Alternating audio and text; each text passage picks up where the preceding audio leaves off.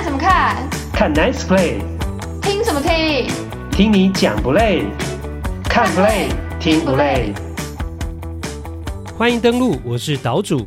大家好，这里是看 Play 听不累第十集的播出。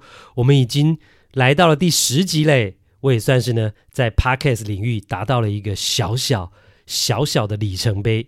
那当然，为了这个节目呢，我现在呢。除了每个礼拜都要花时间构思啊、搜集资料啊，呃，礼拜天录音呢，大概要录到午夜之外，也感谢呢我的团队在节目后制的帮忙，还有日本职棒的特派员郭小哈友情赞助。那当然啦，最要感谢的是大家的收听啊，在我们前十集当中呢，就有七集已经是破千人收听，而且得到了三位听友掏腰包赞助。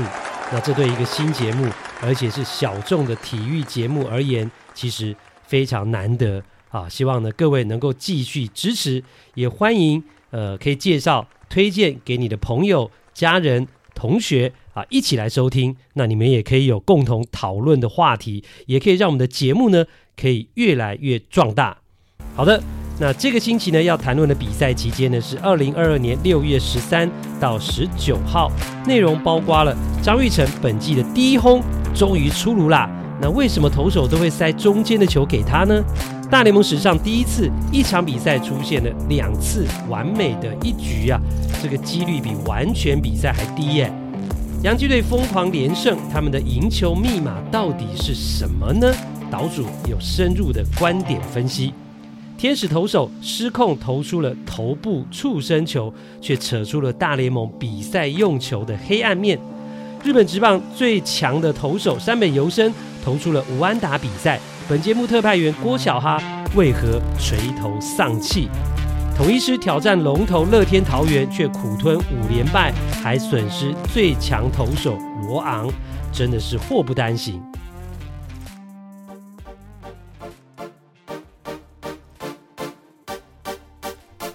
第一趴，台湾海贼王张玉成渐入佳境。上个礼拜三呢，张玉成终于击出了今年球季的第一发全垒打，国内球迷呢也都替他高兴啊，因为呢这真的是一发迟来的全垒打。历经了开季低潮、确诊、被交易、转队、适应新环境，然后球季开打了两个半月之后呢，才出现首轰，真的是弥足珍贵啊！而且我相信呢，这对张玉成自己。还有对海盗而言呢，都是一剂强心针。那证明他不是如账面上的数字那么差。而且上星期呢，从张玉成的每个打席内容来看，就可以明显感觉到他的打击手感已经是逐渐恢复了。即使是出局的球，那击球的扎实度啊，或是出速度，也都有一定的水准，这是个好现象。不过呢，其实我也观察到，因为张玉成呢之前的状况不好。打击率甚至有一段时间是不到一成，那又被排在八棒九棒后段的棒次。那其实呢，大部分对方投手对他是比较没有太多的戒心，所以呢，都会投那种啊比较塞进好球带、接近中间或是比较甜的球。那当然也就给了张玉成呢呃很多的攻击机会。那这段期间呢，就希望他好好把握。我想，一旦成绩上来啊，我觉得投手呢就会更认真的来对付他，那就是下一阶段的功课了。那另外呢，呃，我还有一点我要特别来讲，就是呢，我觉得是心要赶快定下来。如果大家有看比赛的话呢，或者是我在呃脸书棒球岛屿粉砖上提供给大家这个 highlight 精华片段的话呢，呃，是上个礼拜二张玉成是先发二垒手。那那一天呢，他先是演出了一个五星级的美技守备，从二垒跨区办案到游击区，那接到滚地球，然后呢，呃，是坐在地上传一垒刺杀，哇，那个 play 呢真的是非常精彩，让国内球迷呢大家拍手叫好。但是到了八局下半，他却发生了一个严重的失误，是呃红雀这边的触击短打之后呢，呃张玉成从二垒防区到一垒去补位接球。但是却漏接了，结果让红雀队得到了一分。那那一分是蛮巨大的一分，因为因为出现在八局下半，让海盗变成两分落后。那最后是五比七输球了。其实呢，那颗球队友传的是完全没有问题，而且以张玉成的能力，其实也应该要接到的，但很可惜没有接到。那也就造成了变成同一场比赛前面有一个美技，那给教练团留下一个好的印象，但后面却又发生了不该出现的失误。那当然，呃，你可以说张玉成会漏接是因为眼睛分心去看二垒网三垒的跑者，是没错。但是我觉得以张玉成的水准，即使如此，也不应该会漏接啊。那为什么会这样呢？啊、呃，我个人的觉得，我这人的感觉是，是心还没有定。那这就是一种。在转队之后哦，整体的心情在还没有在这个新的环境呢稳定下来，还没有办法呢能够呃自在的打球，所以会出现这种算是一种比较无厘头的失误。好好，那当然这是我的观察啦，提供给大家做参考。那也许张玉成自己会有不同的答案。不论如何，那我们还是希望他呢能够赶快找到自己的节奏，能够越打越好。第二趴，史上第一次，从来没看过的一场比赛有两个完美一局。这是呢六月十六号啊，礼拜四的比赛，太空人和游骑兵出现了一个非常稀有，甚至可以说是绝无仅有的记录啊，甚至让我觉得呢，这个记录不但是空前，而且是绝后。因为棒球比赛是什么事都有可能发生啊，我通常是不会讲出这么绝对的话，但这一次我是真的觉得。呃，这一次创下的记录可能永远不会再发生了。好，跟大家来回顾一下，这是太空人呢，他们的投手在同一场比赛投出了两个完美一局，Immaculate Inning，这是大联盟史上的第一盖啊，第一次。那什么叫完美一局？先跟大家复习跟解释一下，就是呢，投手在一局当中只面对三名打者，而且每个打者都是三球三振。所以总共就是九个球，三个三振，没有投任何的坏球，就叫完美一局。听起来很容易，对不对？呃，其实是很困难的。那一天呢，呃，我把这个讯息抛在了棒球岛屿粉砖之后呢，就有岛民说：“啊，这个有很难吗？哦，一天或者一个月、一年比那么多局，诶，总有机会会出现吧？没有，没有那么容易的。”完美一局出现的几率啊，甚至是比完全比赛呢还来得低。到上个礼拜之前呢，大联盟也不过出现了一百零三次完美一局，听起来好像很多，对不对？但想象一下它的几率，大联盟是一天呢打十五场比赛，就算都不要打延长赛了，十五场乘以十八个半局，一天就是两百七十个半局，那一年呢就是将近四万五千个半局。这么多的机会，那大联盟历史呢？整个历史来看，大概也有个四百五十万个半局，但是总共只出现了一百次左右。其实这个几率是非常低的，大概是十万分之二这种概念。那完全比赛几率是多少？大概是十万分之七呀。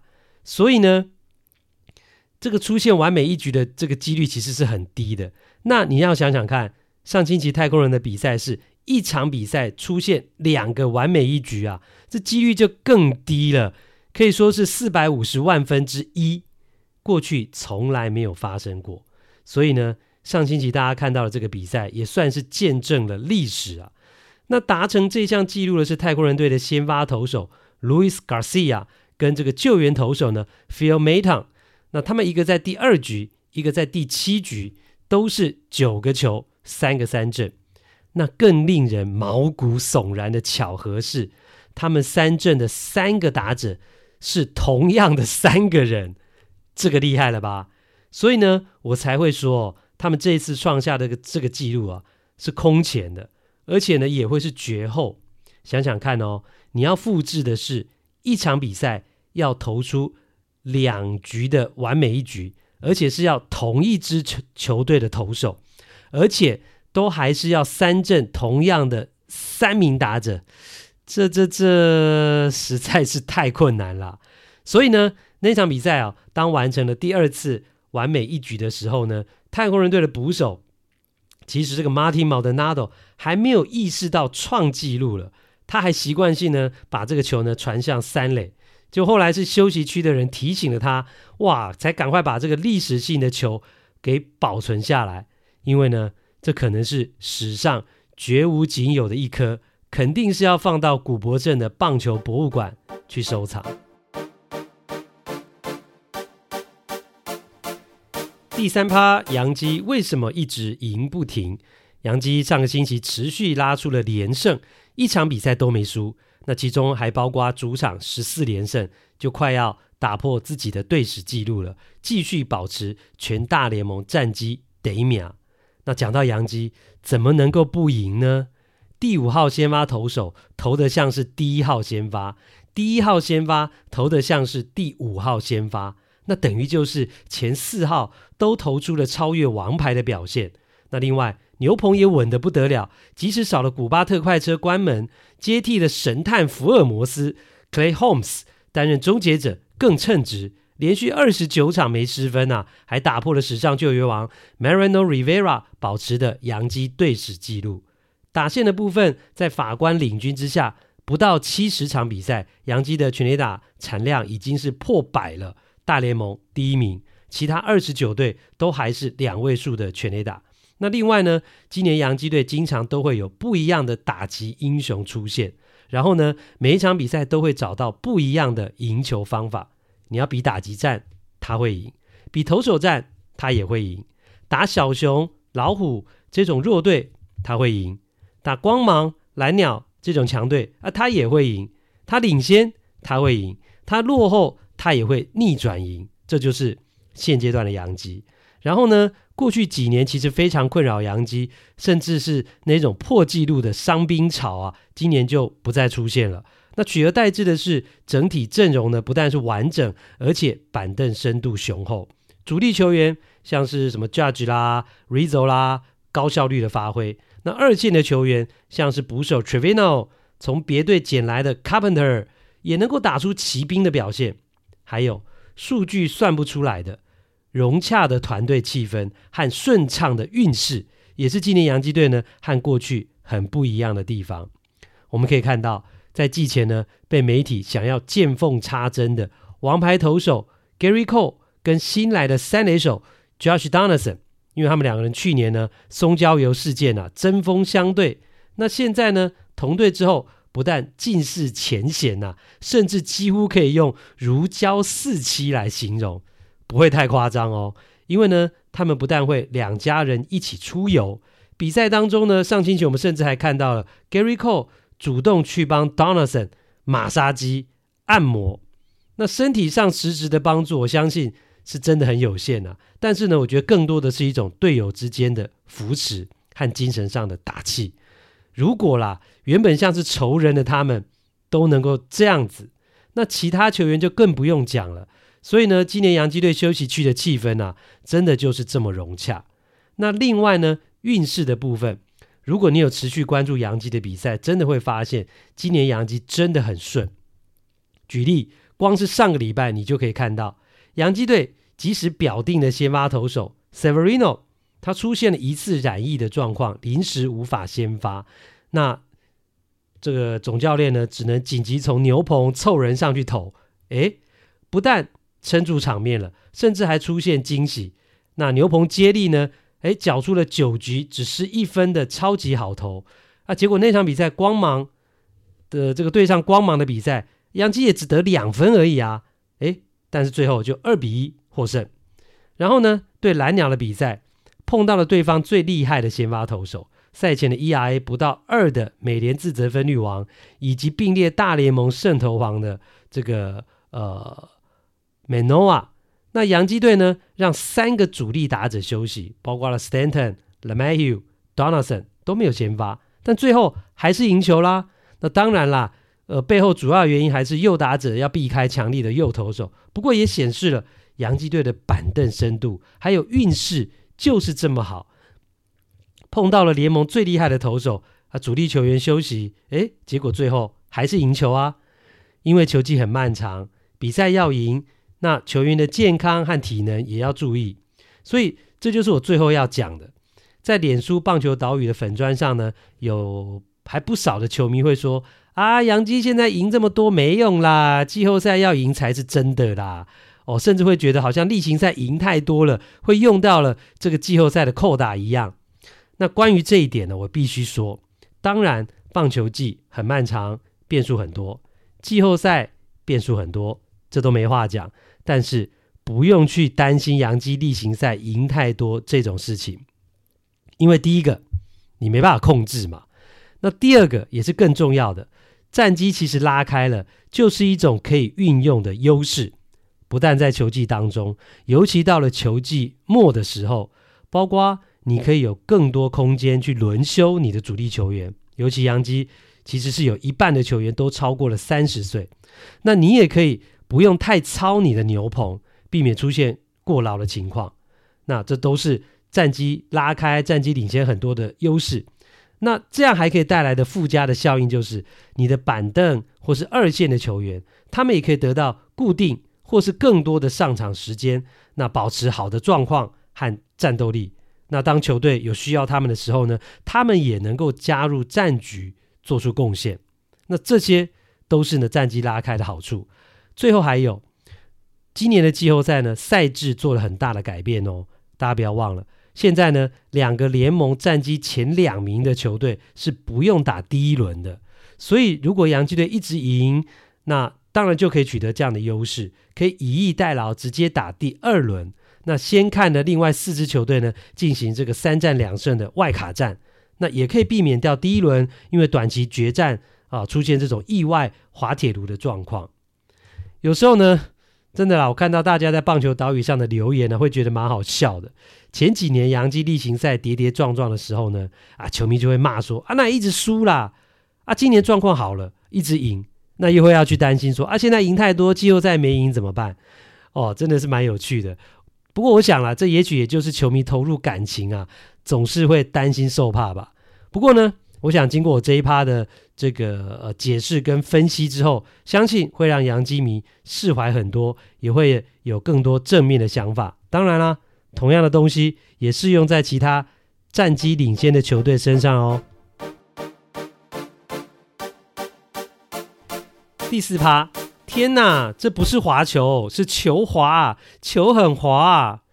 最近几年呢，大联盟的比赛用球争议不断，不是这个球太弹造成了全垒打满天飞，就是呢联盟被踢爆，在同一个球季偷偷使用不同弹性的球交替，没有告知球员。那现在呢又发生了投手呢公开呛联盟，抱怨球太滑了。不但难以控制，甚至因此造成了触身球的危险。上个礼拜六呢，六月十八号，天使跟水手的比赛当中，天使的先发投手 Michael Lorenzen，他对水手队的 Justin Upton 投出了一个头部触身球，一颗九十一迈的快速球直接砸到了 Upton 的头部，结果呢，Upton 是当场倒地，然后就无法继续比赛，受伤退场。那事后呢，天使队的投手 Lorenzen 就直接跟美国媒体抱怨，他说球是完全从他的手滑出去的，他觉得太离谱了。他说他不知道大联盟对那些球是动了什么手脚，因为这样害人受伤是大联盟的错。那罗伦泽也强调，这个球太滑呢，影响是全面性的。他也举例哦，其实呢，今年蓝鸟队用大合约签来的投手 Kevin Gausman 也有这个困扰。那因为呢，Lorenzen 基本上不是一个大咖、很知名的投手，所以他的遭遇跟感受，以及透过媒体呛联盟提出这个问题，感觉好像造成的声量没有很大，但是这不代表事情是不存在，因为大联盟投手其实对这个用球啊，已经有很多的批评，像是达比修就曾经呢从日本职棒，他就呃带了一颗球。哦，回去美国呢，回来美国呢，给教师队的队友大家来看、来摸、来这个体验。那每个人都称赞呢，说这个日本的球，哎，做的比较好啊，比较好摸、好握。那其实呢，呃，这个这个事情呢，要讲到，就要回溯到呢，大联盟其实在二零一八年的时候呢，是收购了专门制造比赛用球的 Rollins 这个品牌的公司。那从这之后呢，哎。球的问题呢，就开始不断产生争议，因为呢，联盟其实就是收购了这个公司，就等于是直接掌控了球的品质以及最重要的弹性系数。那也有人讲恢复系数啦，那我是比较习惯讲弹性系数，那比较好理解。总之啦，联盟可以控制之后呢，呃，他就会按照自己的想法和希望，把比赛控制成什么样的形态去生产比赛用球。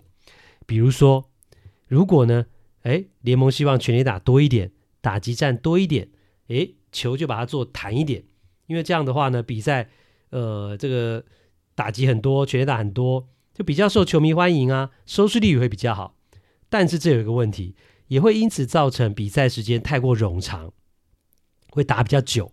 所以，如果是想要比赛节奏快一点，投手战多一点，那联盟就可以把比赛用球做的比较不弹一点。那这些弹性系数的改变呢，很重要一点呢，为什么会引发批评？就是基本上是不透明的嘛。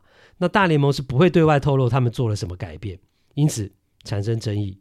那现在呢，除了弹性系数之外，哎，又多了这个球太滑的问题，投手们已经是抱怨连连。而且呢，现在大联盟又严格禁止使用松焦油这些外部物质，那投手等于是没有办法去改善呢球太滑的问题。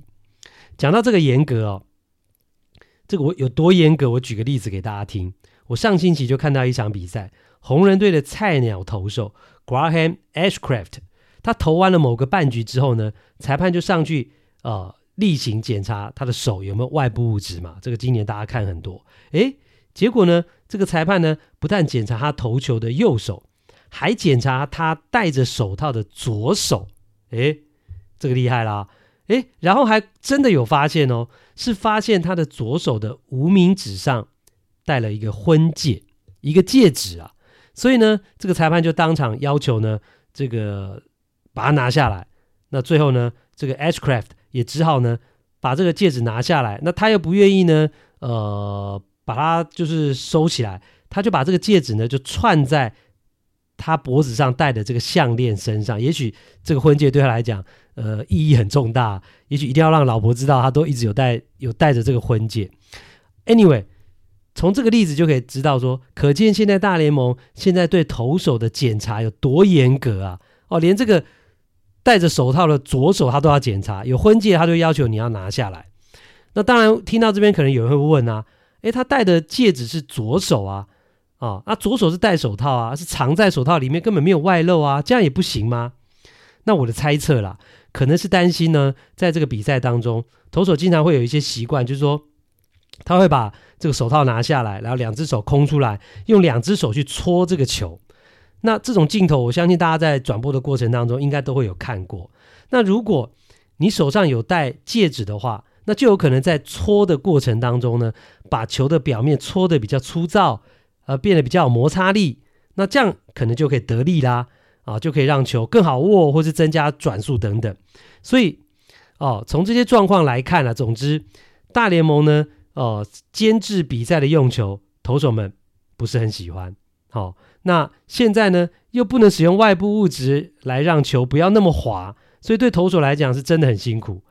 其实啦，我是觉得啦，要么呢，大联盟应该把球做得更好握啊，不要滑。那真的如果不行的话，我是觉得甚至呢。其实可以开放适当的使用外部物质来帮助投手。诶，哦，那大家就会想说，诶，不行啊，这样子违反棒球规则。对，其实是没有错。但过去呢，大联盟针对这个外部物质其实是睁一只眼闭一只眼，是一个公开的秘密啦。像过去呢，Trevor Bauer 就说，大联盟其实有七成以上的投手都在使用外部物质，其实只是大联盟不抓而已。但我想，那既然如此，其实。因为有时候他们会用那个泥巴，哦，去去这个在赛前去搓那个新的球，让它变得不要那么滑。那其实都可以嘛。所以我觉得，其实我所谓提出这个适当的外部物质，就是说，其实大联盟可以由官方来出品，或是官方认定的这个外部物质是在一个合理的范围之内呢，让球更好握。那也不至于呢，让这个呃球呢。因此，让投手的转速一下子可以提高很多，那就取一个比较折中的。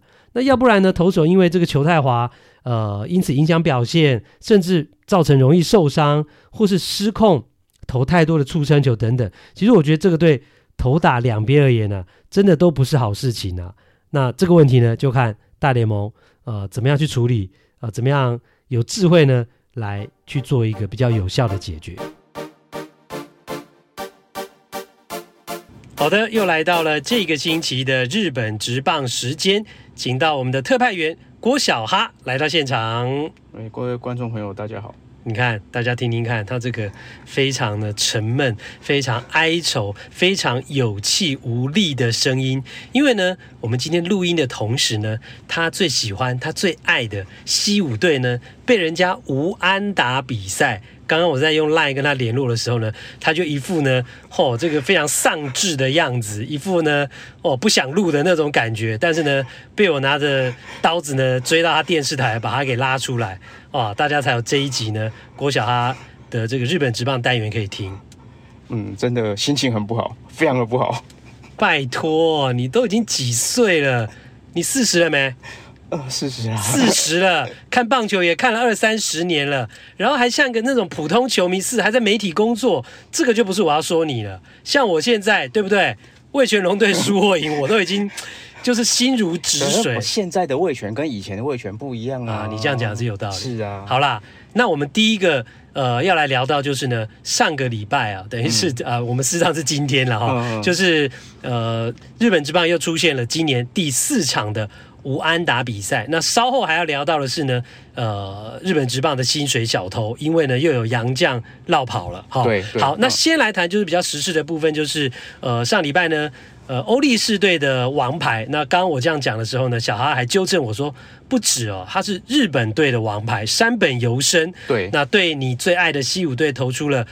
无安打比赛，而且只用了一百零二球，用球数有够省，而且只差一个 BB 四坏球保送，嗯、就是完全比赛。那等于就是痛宰了西武，完全是让西武毫无招架还手之余地啊！完全打不到，西武队输个头头头，完全打不到。嘿，好，来这一场其实我有一边上班一边偷看，嗯，比赛有看比赛的画面，然后我必须说他这一场比赛的状况太好。就是他的曲球，其实基本上他的曲球是拿来配球用的，哦，基本上就是因为他跟他的直球，因为他直球有到一五八嘛，然后他的曲球大概就一百三左右，其实就是一个曲让打者的比较不好抓 timing 的一个一个球种，但是他今天他的曲球基本上全部都可以进好球带，那不管而且是内角外角都能进好球带，那我觉得这个对打者来讲。非常非常压力会很大，因为他的决胜球种其实是直插球，而且他直插球球速有到一五零，那一百五十一百一百五十八的直球，然后一百五的直插球，加上一个一百三的曲球，而且他还有卡特球，对，那基本上就是真的打不到。所以这么厉害的投手投弯打对丁西武啊，嘟嘟啊后娘，你干嘛那么沮丧？那赶快去大联盟啦！你已经没事做了啊。哦。他去年，他去年到今年其实有完成跨季十八连胜。那这个这个记录其实只有一个人比他多。那那个人叫田中将大。嗯。因为田中将大在二零一三年去美国之前的那一年，他是在日本创下，包括季后赛是创下二十四连胜。对。那那个是日本记录。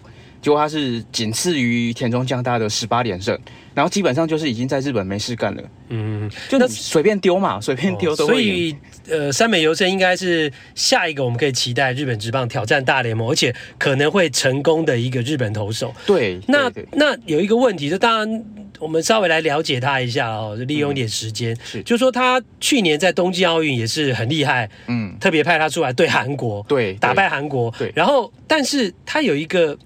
刚刚我们特别提到，我们刚刚在录之前有谈到他的一个一个缺点，就身高好像不是很高。对，他只有一百七十八公分。那过去其实挑战日本呃挑战美国职棒大联盟最矮的一个应该是桑那个桑田啦，嗯，库瓦达，就是这个已经是上个世纪的投手了。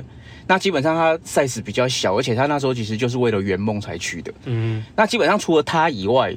已经没有一八零以下的投手，因为其实包括像松坂大辅一百八十，都在去美国之后都被觉得是太小只的投手，嗯、不够高了。对，因为不够高，其实你的手的力距，就是你的你要丢一样的球数的时候，你必须要花更大的力气去丢，那当然就是更容易受伤。所以基本上山山本由伸他挑战大联盟，可能最大的问题就会在于他的身高，嗯，因为毕竟你在体。体能上面这个状况，就是没有办法改变嘛，这个是没你再多的训练，可能都没有办法避免你受伤这样的一个状况。嗯、那我们还有没有要特别介绍三美游生给我们的听众知道？呃，他现在单身，嗯哼，对，所以女球迷如果有兴趣而且长得蛮帅的，必须说，嗯、哦。所以大家可以锁定来追踪一下，对对对，女球迷的部分哈。好，那这是上个星期呢，大呃这个日本职棒又出现了武安打比赛，而且是今年已经第四场了哈。所以这就呃一如呢，我们一直在本节目的日本职棒单元跟大家谈到，因为球比较不谈的关系哈，所以我们预期呢，呃今年可能会到五场六场的武安打比赛，大家都不要意外了。对，其实这个还有我还有一个可以讲，因为这个礼拜刚好。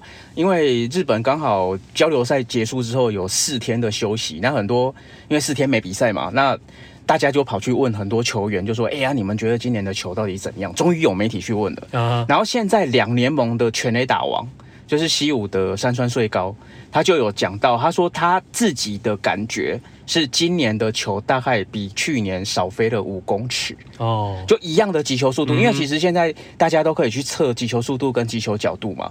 那他去测，他去看了数据之后，他就说其实一样的角度，一样的击球速度出去，然后结果今年大概少平均少飞五公尺。嗯。所以其实用数据来讲，的确这个今年的球是比较不会飞的。嗯，好啦，这只能持续观察了哈。嗯嗯、好，那今天的第二个主题呢，要来聊到的就是呢，呃，因为呢，日本火腿队的这个洋将一场都没有投的这个 John Gant 就落跑了，而且领的薪水还蛮多的，哇，又出现了这种洋将落跑的事情。那我们就来谈一谈日本职棒的。呃，大家一般来讲说用薪水小偷的这样的一个形容词，甚至包括呃台湾的选手，我们也会来聊一下。是，那反正杠斗，我们用日文讲了，它叫杠斗嘛，哈、嗯，杠斗他今年年薪是二点四亿日币。一年哦，对，所以它换算成台币大概就八千万左右嘛。我们简单算就是大概一年八千万台币。对，一场都没投，哎，一球都没丢，一球都没丢，就是正应该是说正式的比赛，一军跟二军，二军也没有投。对，他在他是在牛棚有丢过，那哪算呢？那请问一下，到日本干嘛？呃，他们这些日子在干嘛？其实关于这一点，其实日本网友就还蛮有趣的，因为其实很多大家对日本比较熟悉的朋友，可能就会有看过一个节目叫《一碗啊你西尼》。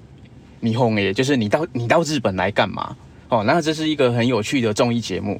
那其实基本上这一只要一谈到这个选手，日本球迷就会下面一定会出现这一句，哦、就你到底来日本干嘛？诶，那怎么跟我讲的不谋而合啊？对，哦，到底是来干嘛的都不知道。而且最好笑的是，所以他他怎么落跑？他为什么落跑？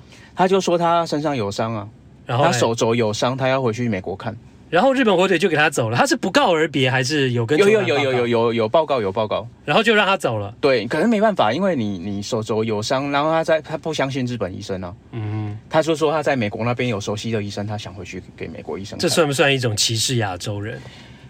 可是其实就过去的经验，其实都会这样啦，哦、因为他们都是希望，所以他们从以前一直歧视到现在啊。我的意思就是这样，没有，他们就是希望有多一点的医生的意见嘛，而且毕竟是自己相信的医生的话，哦、对，好吧。而且其实有一个数据还蛮好笑的啦，因为现在啊，火腿他们的先发九人啊，打者哦，打者的先发九人，因为都很年轻，所以薪水都很低，加起来年薪大概一点四亿日币。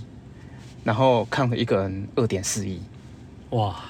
所以 一个人抵全队啊，对，一个人抵全 全队，而且还赢很多嘞。对对对对对。好，那除了他之外，还有没有什么？今年有什么洋将是薪水小偷的？另一个一样火腿的，是那野手，这是野手的部分，然后叫 Nunez，呃，Nunez，对，他之前是在精英队，嗯，对，我记得他有一年在精英打了三十一发全垒打。当初就只有那一年，之前跟之后就没有了。但是就是因为在大联盟打了三十一支，所以其实他在去年签下这个球员的时候，大家都说啊，火腿队捡到宝了哦，流口水啊。对对对对，而且他薪水呃一点八亿日元，其实比刚才要便宜很多啊。哦，那一点八亿其实台换算台币大概六千万左右嗯。对，只是没想到今年到现在为止，好打击率一成七，然后前几天。前几天，这个他被丢下去二军，然后再回来，然后再回来之后呢，就突然间我在网络上就看到日本网友在称赞他，然后想说奇怪，为什么？会他是打是回来打的很好吗？就进去一看，啊，没有，他在满垒的时候选到一个保送，这样就被称赞一分，因为有打点。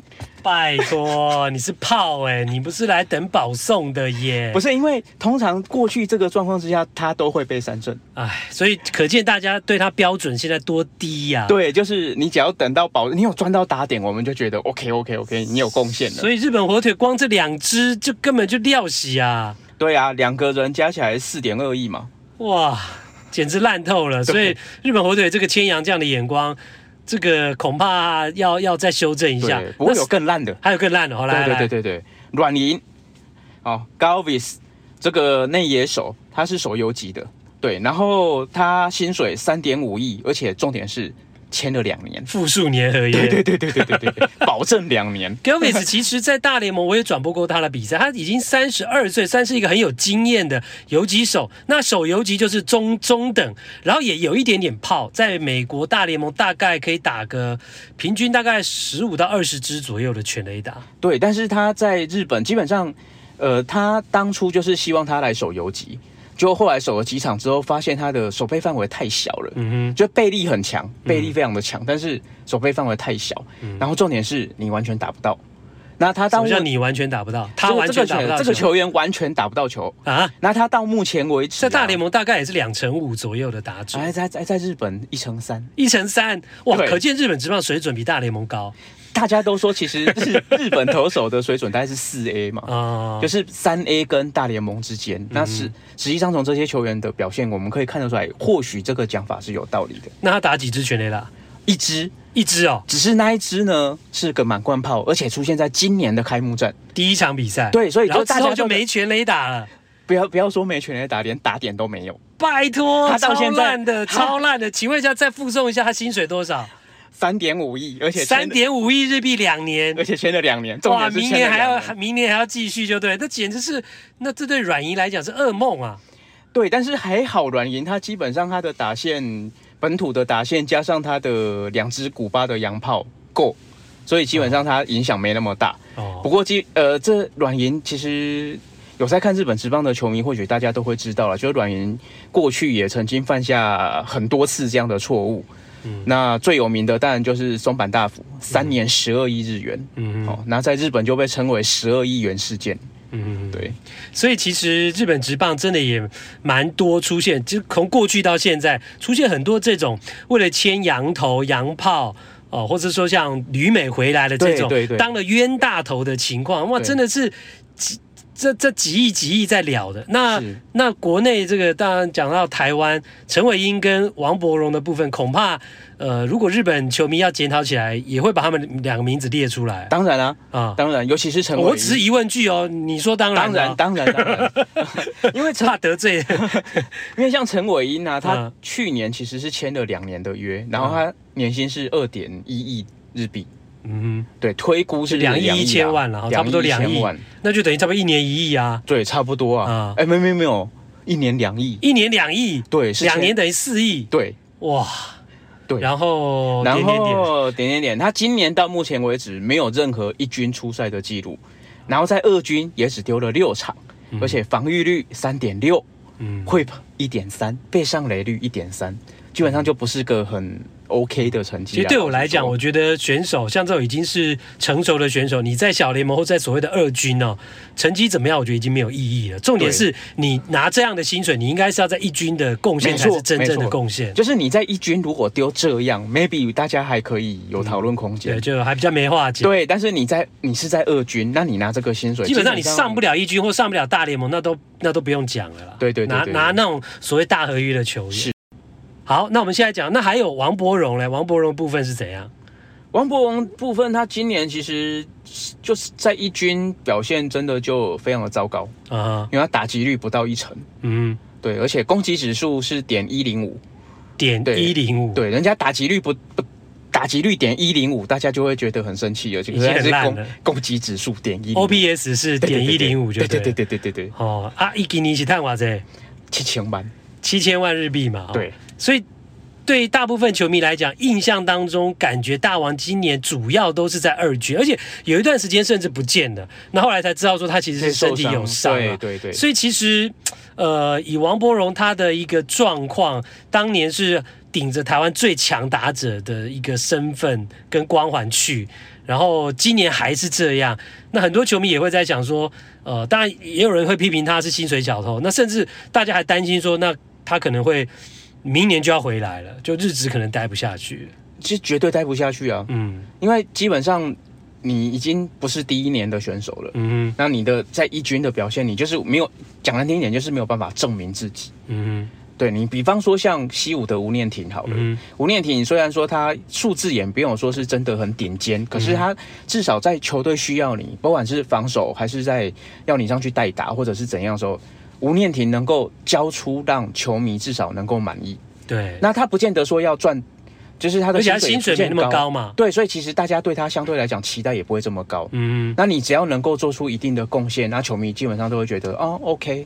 而且重点是吴念婷不占洋将名额。嗯，对，这一点我觉得也很重要。那差太多了啦。对。哦，所以大家立基点就不太一样。好，所以呢，今天呢，为大家谈到了上星期呢，山美游生的完打比赛，还有呢，呃，洋将会落跑啊，这些薪水小偷等等啊，日本职棒的事实上，很多球队还是当了冤大头。好，那也谢谢小哈呢，这个星期为我们带来日本职棒的讯息，感谢你，也感谢大家的收听。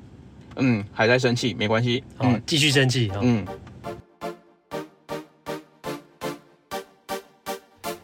第六趴来谈到国内的中华职棒。